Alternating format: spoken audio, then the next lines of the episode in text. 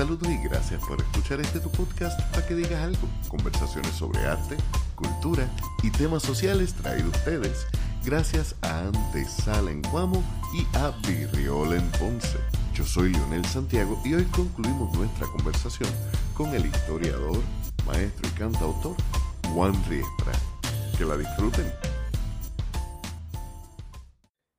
Esos pensamientos son bien Bien frustrante. Bien frustrante, me imagino que, que ahogan. Sí, entonces la- la- lo que me salva es decir, pues es mejor construir, aun- aunque, aunque, sea el peor de los casos, que ellos están destruyendo con más velocidad de lo que uno puede construir, pues es mejor construir que no construir. Algo, algo se siembra, vamos a sembrar para adelante y tratar de ser lo que, qué sé yo. A mí, que- mi sobrino una vez me dijo unas palabras. A veces la batalla que a ti te toca ganar es que no te quiten un pie más. Sí. Viéndolo a largo plazo, las generaciones que vienen después van a decir, contra, tenemos esto todavía, que pudimos no haberlo tenido. Y eso requiere cierta meditación. Tienes que meditar eso, pensarlo, para darte cuenta, espérate, que no ganamos lo que queríamos. Pero por eso la resistencia misma, la resistencia no, no necesariamente es como tú dices, para recuperar algo, Es para aguantarle para lo que aguantar. Entonces, por eso vale la pena luchar siempre, hermano. Y, y, y eso. Yo- y eso, eso es lo que me. Con ese contexto, ¿qué eventos históricos no se dan con mucha importancia? Por ejemplo, en tus años de estudiante. Ujú. Yo me imagino que obviamente para ti lo que es importante, tú se lo mencionas a tus estudiantes, pero ¿qué, qué, qué evento histórico tú hubieras dicho, coño, me hubiera gustado conocer esto porque ahora que yo estoy redescubriendo mucho de la historia del puertorriqueño y de la historia de Puerto Rico, por ejemplo, la revolución del 50, Exactamente. es un detalle que yo vine a conocer fuera de la escuela y a mí me hubiera impresionado muchísimo porque yo siempre, bueno, imagínate, yo soy de la generación que llegó a ver el libro que decía que aquí el jíbaro invitó al, al americano. Imagínate. no sé si te acuerdas de Sí, eso. sí, sí. Y, y no, no, eh, has dado un, un punto bien importante. Es el más que, es de los más llamativos. La insurrección nacionalista del 50. Eso es impresionante cómo puede estar. Mano, no- la palabra no es ni siquiera borrarlo. Porque la masacre de Ponce puedo encontrar esta Wikipedia y, y masacre de Piedra. Y los datos están más o menos bien. Mayormente están bien. Sí, a grandes trazos lo básico es, es correcto. O sea que es como tú eliminas algo de la historia sin eliminarlo, porque es imposible tú lo que pasó cuando algo tan grande, que mucha gente Una de involucrada. las pocas veces donde, donde el ejército americano bombardea algo que es su propiedad. Sí, está cañón, está cañón. Y por lo tanto, no lo pueden esconder eliminándolo, lo esconden simplemente no mencionándolo. Si tú no sabes que eso está en Wikipedia, tú no lo buscas, ¿entiendes? O sea que, por decir algo, ¿verdad? Por decir una fuente que la gente muchas veces busca por ahí, o sea, o sea que es, es visible porque, es pos- porque está, existe, lo invisibilizan no tanto eliminándolo, Sino no, no permitiendo que se señale. no lo, no lo mencionan, simplemente no lo mencionan. Entonces, es raro, porque cuando yo les hablo de la insurrección nacionalista, dirían, diablo, mister, tú me estás dando un secreto. Esto lo tenían bien escondido, que no sé, yo, no, no está, no está bien escondido. Tú puedes encontrar esa información en muchos libros de texto, en Y- muchas igual que la investigación de radiación de, de con- Exactamente. que el gobierno estadounidense todavía lo niega, sin embargo hace como dos años aceptó que se lo hizo a otra persona. Sí. Exactamente. Y eso, eso está, eso nos ha digerido bien. Y yo creo que este país, mira, son dos cosas que, que vienen a la cabeza con tu pregunta. Una, eh, me llama la atención las cosas más recientes. La 936, por ejemplo. Eso, eso es menos controversial, ¿verdad? Que, que la insurrección nacionalista, ¿verdad? Hecho histórico reciente, pero eso tan sencillito que empezó en el 76, que lo, que lo sacaron en el 96, tiene un, un out de 10 años, y lo importante o el impacto que tuvo en nuestra economía durante esas décadas. Pues mira para allá, algo tan reciente, tan fácil de uno ver el impacto, muchas veces eso ni se explica. Tú tienes gente que se gradúa a choret en todo el país, que desconocen no solamente insurrección nacionalista, sino no saben qué es la 936, cuánto duró, cuánto cáncer, cosas así que uno diría, espérate, todavía estamos manejando los efectos de eso. O sea que muchas veces también los libros de historia, ¿qué, es lo que pasa con la historia? Matemática, inglés, español, son clases que en las pruebas estandarizadas se le da mucha importancia. Cuando la gente está atrás en esos temas, se nota. Las eh, los administradores de las escuelas tienen presión para alguna presión, para no estar atrás en esos temas, porque se va a ver numéricamente la mm. deficiencia. En historia, muy pocas veces las pruebas estandarizadas se, la, se le dan en el College Board, en, en el SAT, y todo este tipo de cosas no hay presión para medir el, conocimiento o el desconocimiento del estudiante. Entonces, muchos maestros dan la clase de historia en orden y van hasta donde quedan y se terminan la Primera Guerra Mundial. Eso es súper común. Quizás la Segunda. Entonces, se gradúan gente sin saber qué fue la Guerra Fría. Confunden, hay estudiantes ahora que confunden Bin Laden con, con, con San Hussein y eso no lo entienden muy bien. La invasión de Afganistán, por ejemplo, nunca lo vieron entonces hay unos blind spots que curiosamente está en la historia más reciente que uno se esperaría que ellos se van a enterar por pues porque salen las noticias y eso. No, no, no, mano, hasta lo más reciente. De hecho, una de las cosas que me decía alguien que es maestra, que fue maestra de historia, es que ella entiende que ya en escuela superior, en, en elemental e intermedia, es comprensible que tú lo hagas de forma cronológica, histórica y cómo está. Pero sugería la idea de que en escuela superior, de, forma revertida, y partir, por ejemplo, digamos hoy día, partir desde el 2019, de las revueltas contra Ricky, para atrás. Porque la historia se supone que nos deje saber cómo llegamos hasta aquí. Y eso es clave. Yo siempre he pensado, esto es una de mis máximas si el estudiante no ve por qué es relevante para ellos hoy lo que le estoy enseñando, estoy perdiendo mi tiempo. Entonces, eso clave. Tienen que ver por qué es relevante para mí hoy, en todo lo que hago. Entonces, me, siempre me estoy examinando en ese tema. Y eh, pues hay que ser creativo. Hay que ser creativo en cambiar el orden. O si lo quieres hacer cronológico, pues también se puede, pero tienes que ser creativo en, en qué. ¿Por qué me importa a mí hoy? Exactamente y estar conectando a cada rato con, lo, con el presente. O, bueno, también el esfuerzo que conlleva tú manejar el tiempo. Es decir, si yo no lo manejo bien, me voy a quedar corto. ¿Qué digo y qué no digo? Muchas veces el maestro tiene que escoger, sacar, porque no da tiempo. Entonces, eso requiere mucho pensamiento, especialmente cuando empiezan a quitar tiempo y le quitan tiempo.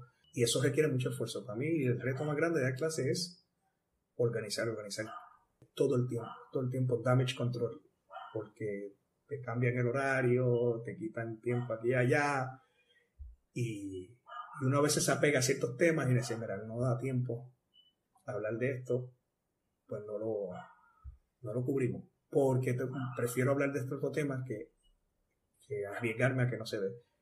Entonces es, mucho esfuerzo, es mucho esfuerzo que hay que hacer. Em, y el sistema, si hablamos del sistema, ahorita estamos hablando del sistema, el, sistema tradicional tiene muchas deficiencias. Y, es, y estoy de acuerdo que hay que criticarlo y hay que buscar entender esas deficiencias.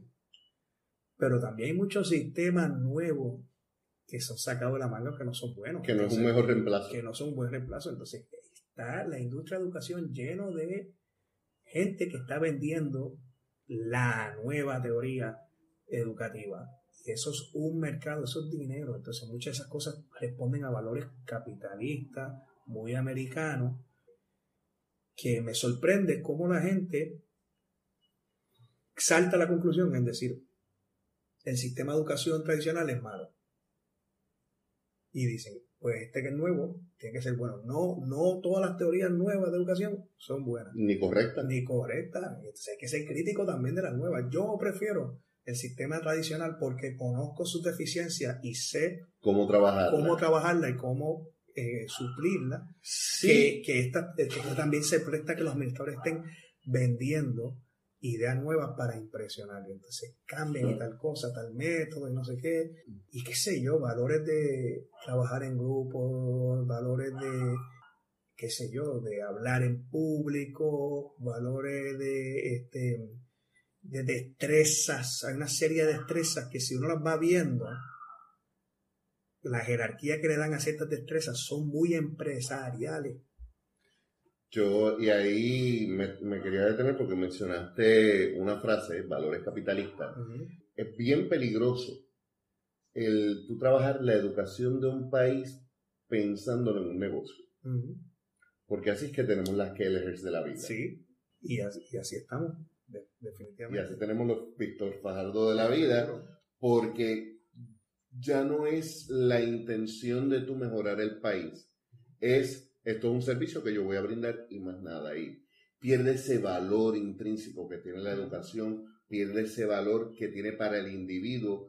Y entonces, como todo tiene que ser para maximizar lo que yo le saco al cliente y no lo que yo le enseño al estudiante, pues entonces te meten grupos más grandes, te empujan a una educación a distancia cobrándote lo mismo que si estuvieras en el salón y se pierde mucho entonces de ese contacto también, esas destrezas que hacen al individuo, no al empleado.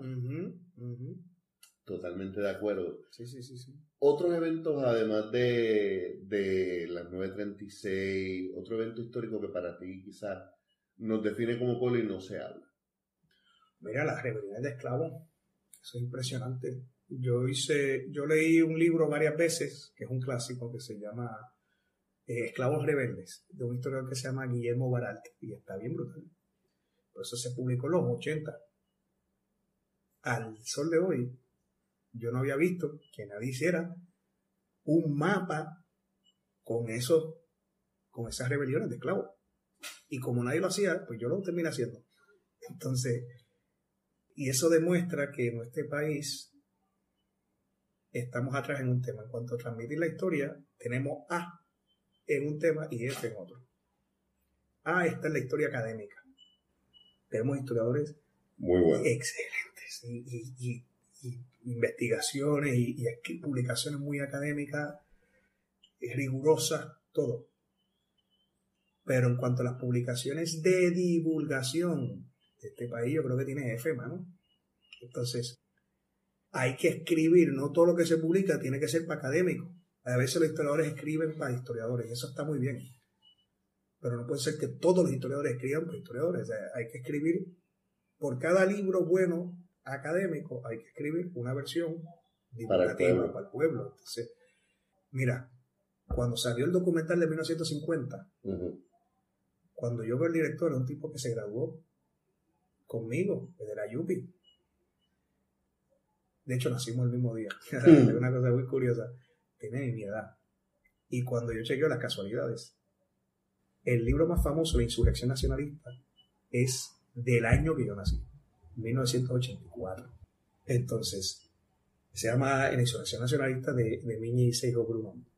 ¿Cómo es posible que en el 84 sale un libro que tiene básicamente todo lo que sabemos, gran parte de lo que sabemos ahorita en Insurrección Nacionalista?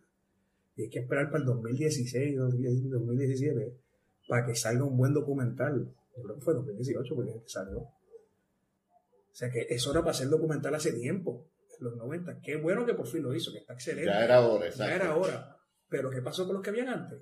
Porque nadie hizo un documental en los 90 o, entonces... Digo, y ahí también hay que, que, hablar mucho de la censura. Seguro. Que aquí se nos ha olvidado quizás ya, pero nosotros veremos de, una generación que fuimos como que los últimos que, vimos directa y abiertamente una represión de que aquí no se habla de esto. O sea, yo, yo conozco gente que me dicen, yo recuerdo cuando tú tenías la obligación de eh, jurar bandera en la escuela y también recuerdo que tú no podías tener una bandera. A nosotros se nos olvida que era un crimen eh, mayor, o sea, que era un, lo que en inglés se llama un felony, que, es un delito, un delito grave. El tú tener una bandera de Puerto Rico. Está cañón. O sea, y es, sí, eso terminó en los, en los 60, en 56, si no me equivoco, fue que cambian esa ley. Pero eso no fue como que de un día para otro entonces los americanos uh, tienes break de decir todo lo que es eh, sobre tu independencia. y aquí hay un montón de detalles que hoy en día, con el advenimiento del Internet, es mucho más fácil tener ese conocimiento. Seguro. Pero es lo que tú dices, o sea, es, ridículo que eh, fue el documental sobre, sobre lo del Cerro Maravilla y fue una pelea para que lo lograran hacer. Sí, sí, sí, sí, sí. O sea, hace falta mucha labor. En, y bueno, me da mucha alegría que hay, no sé si soy yo en, la miopía generacional, pero creo que hay un pequeño, hay algo de, un renacimiento. Sí. Porque Melina, por ejemplo, que está con Isla Caribe, está transmitiendo la historia de Puerto Rico de una manera impresionante. Tiene mucha gente que la sigue y, y ella es más joven que yo, este, casi pudo haber sido mi estudiante. Eh, Salón Boricua están con transmitiendo la historia de una manera que él es cool a los estudiantes. Tenemos al Callito, que es André eh, Sanfeliu, que está escribiendo aquellos blogs en internet que, que la gente le está gustando un montón. O sea que hay una serie de iniciativas. Eh, el empezar a ver personas orgullosas de nuestro país y con el conocimiento. Porque cuando Puerto Rico tiene un boxeador, todo el mundo se pone la bandera. Cuando hay un peo atorado en el país, todo el mundo se une. Seguro. Pero no estamos profundizando y personajes como el Boricuazo en su momento, yo creo que dieron ese despertar. Trabajos como el tuyo, trabajos como el de Isla Caribe, como tú mencionas.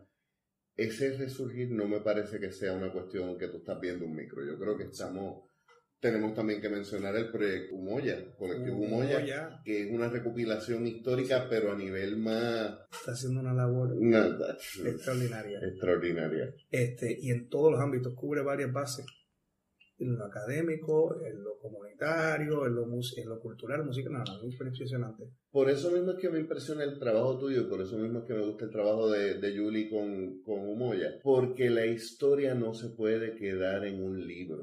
La historia nos va a afectar a nosotros como pueblo, va a afectar nuestra idiosincrasia a nivel social y a nivel individual. Por lo tanto, yo creo que es una gente que lo conozcamos. Sí. El plan divulgar. Eh, el Prof es otro que escribe mucho en las redes, el Prof allá de San Juan. Bueno, el mismo Cheval, que mm. vio que la bomba se estaba perdiendo en Ponce. Eso no podía dejarse pasar. Y montó una escuela de bomba y plena y, ahí está el hombre metiendo manos. Para mí eso es un renacimiento de la bomba en, Ponce. Por lo tanto, estamos en plena resistencia, siendo amortiguadores, ¿verdad? de, y perpetuadores de ese conocimiento también. Ser el, eslabón. De la cadena que estábamos hablando al principio. Cumplir con nuestra, nuestra responsabilidad. Así le digo a mis estudiantes, mira, en un momento ustedes van a ser los expertos de historia de Puerto Rico. No porque sean la gran maravilla, es porque no hay más nadie. Sus hijos y sus nietos les van a preguntar a ustedes. Entonces, sobre historia de Puerto Rico, tienen que aprender, no solamente para ustedes, sino para repartir. tienen que aprender tanto que les sobre para repartir. Tienen que amar tanto este país que les sobre para repartir. Así yo les digo, cuando vayan afuera y se encuentren con, con boricuas afuera, de esto van a tener que tener esa responsabilidad. Porque otras generaciones van a ir muriendo. Entonces uno siempre se cree que el que sabe más es, Riestra o otros que son mayores. O, sí, pero llega un momento que, que te toca a ti, te toca a ti transmitirlo. Entonces, aprenderlo bien. Yo les digo mucho, piensa, meta en su corazón en lo que le estoy diciendo, meta en su mente en lo que le estoy diciendo. A cada rato les digo, mano, no, no se queden con la clase. Yo les digo a mis estudiantes, a mí me encantaría no dar exámenes nunca, les digo a ellos. Tengo que hacerlo porque es la forma de medir. Es una manera imperfecta, pero hay que medirlo de una manera. Eh, pero ojalá que ustedes aprendan esto no por el examen, sino porque, porque les importa, ¿verdad?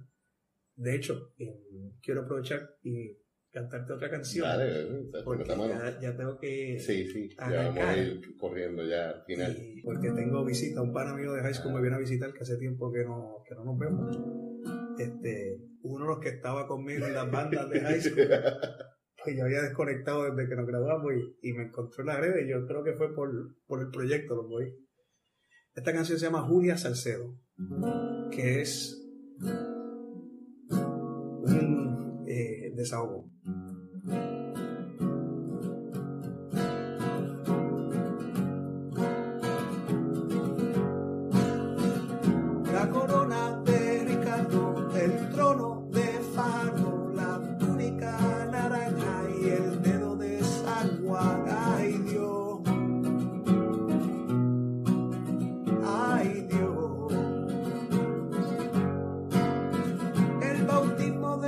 De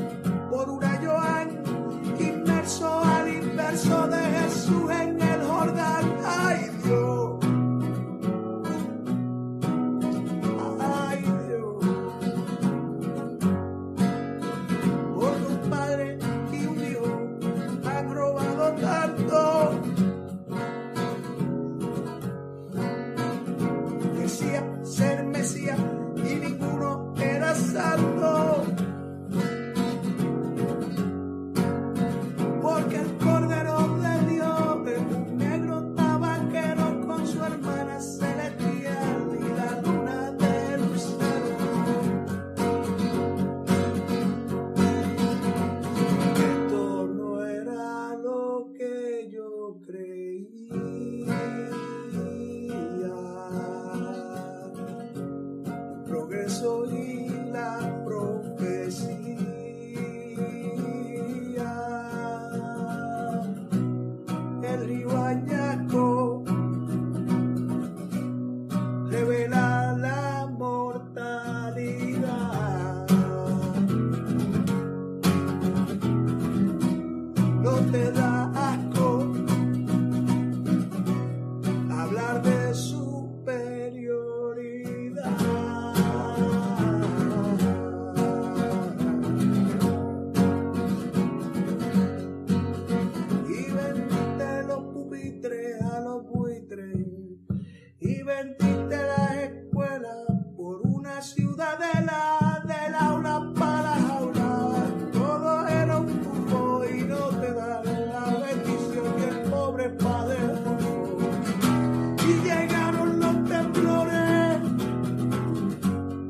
understand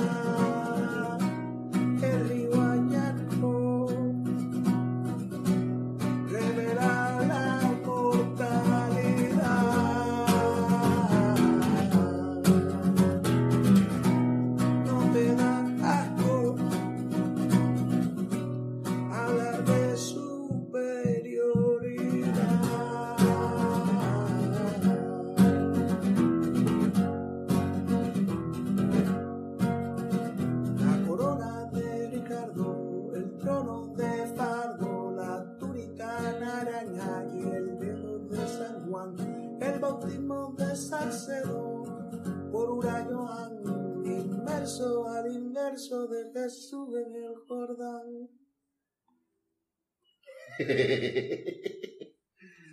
Ay, el bautismo de Salcedo. Esa, ese es el fin que merece mucho. Pero no, no- no lo termino porque, pues.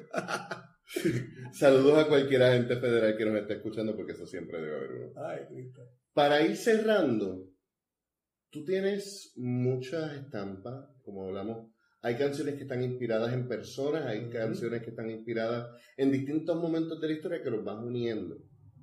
Hablamos de momentos históricos que entiendes que el boricua debería conocer. Personajes históricos que el boricua normal no conoce. Que, que para ti sería, y quiero que dejes esto como que unas recomendaciones para nuestro público. Boricuas que debería conocer el boricua. Miguel Enríquez. Es fascinante. Miguel Enríquez fue el puertorriqueño más poderoso y más rico durante mucho tiempo, durante 30 años.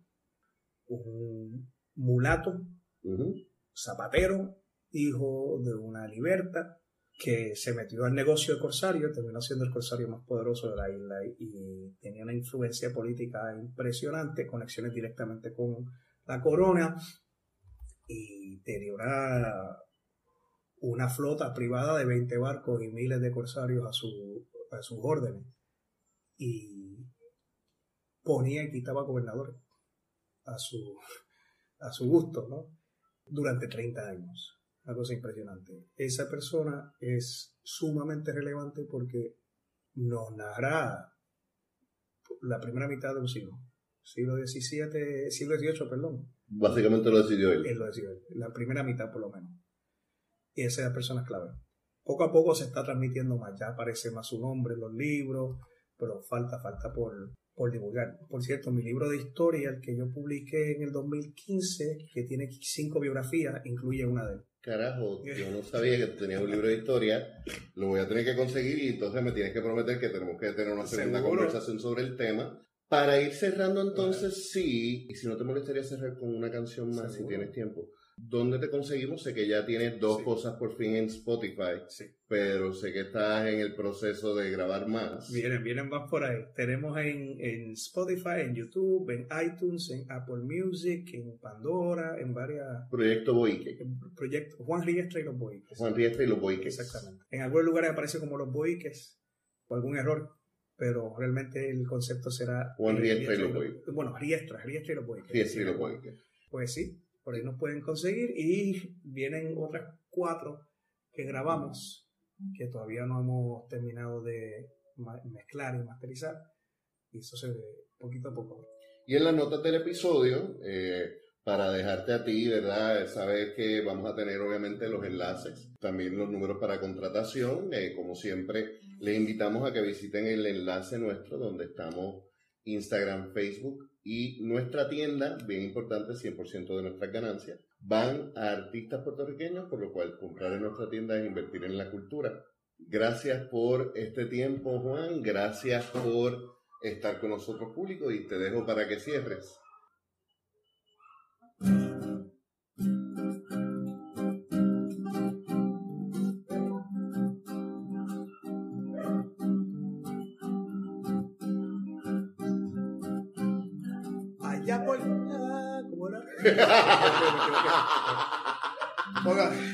Vámonos. Allá en el capitanejo mataron a Guanadía. Allá en el capitanejo mataron a Guanadía. Todo el mundo la lloraba y la llora todavía. Todo el mundo la lloraba y la llora todavía. Ya por el Jacagua la gente decía, había una mulata llamada Juana Díaz. Su esposo se llamaba Domingo de León, de la misma raza, era un buen varón. Ahorrando y trabajando compró su libertad y una finca de tabaco como propiedad. Un día fin de semana salió de expedición a defender la playa de una invasión.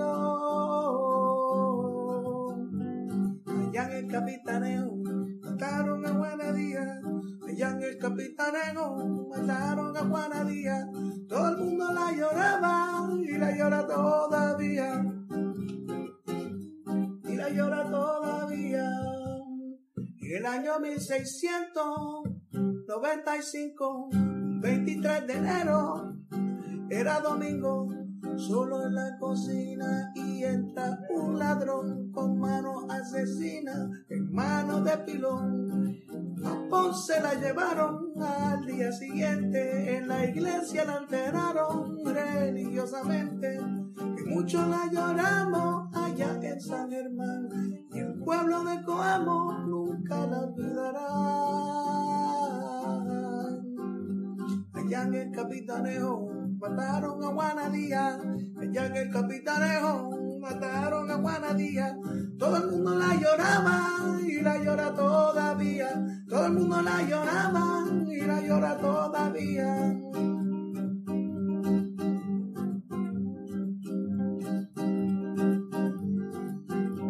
Se oye una cuarteta que cae Guayán, los de Sabaneta los del Bucaná. Se olvidan las personas, pero el nombre se quedó cerca de la zona donde ella falleció. Así la pobre Juana su nombre ha dejado entre el río Acagua y el descalabrao. Qué feo cuando un hombre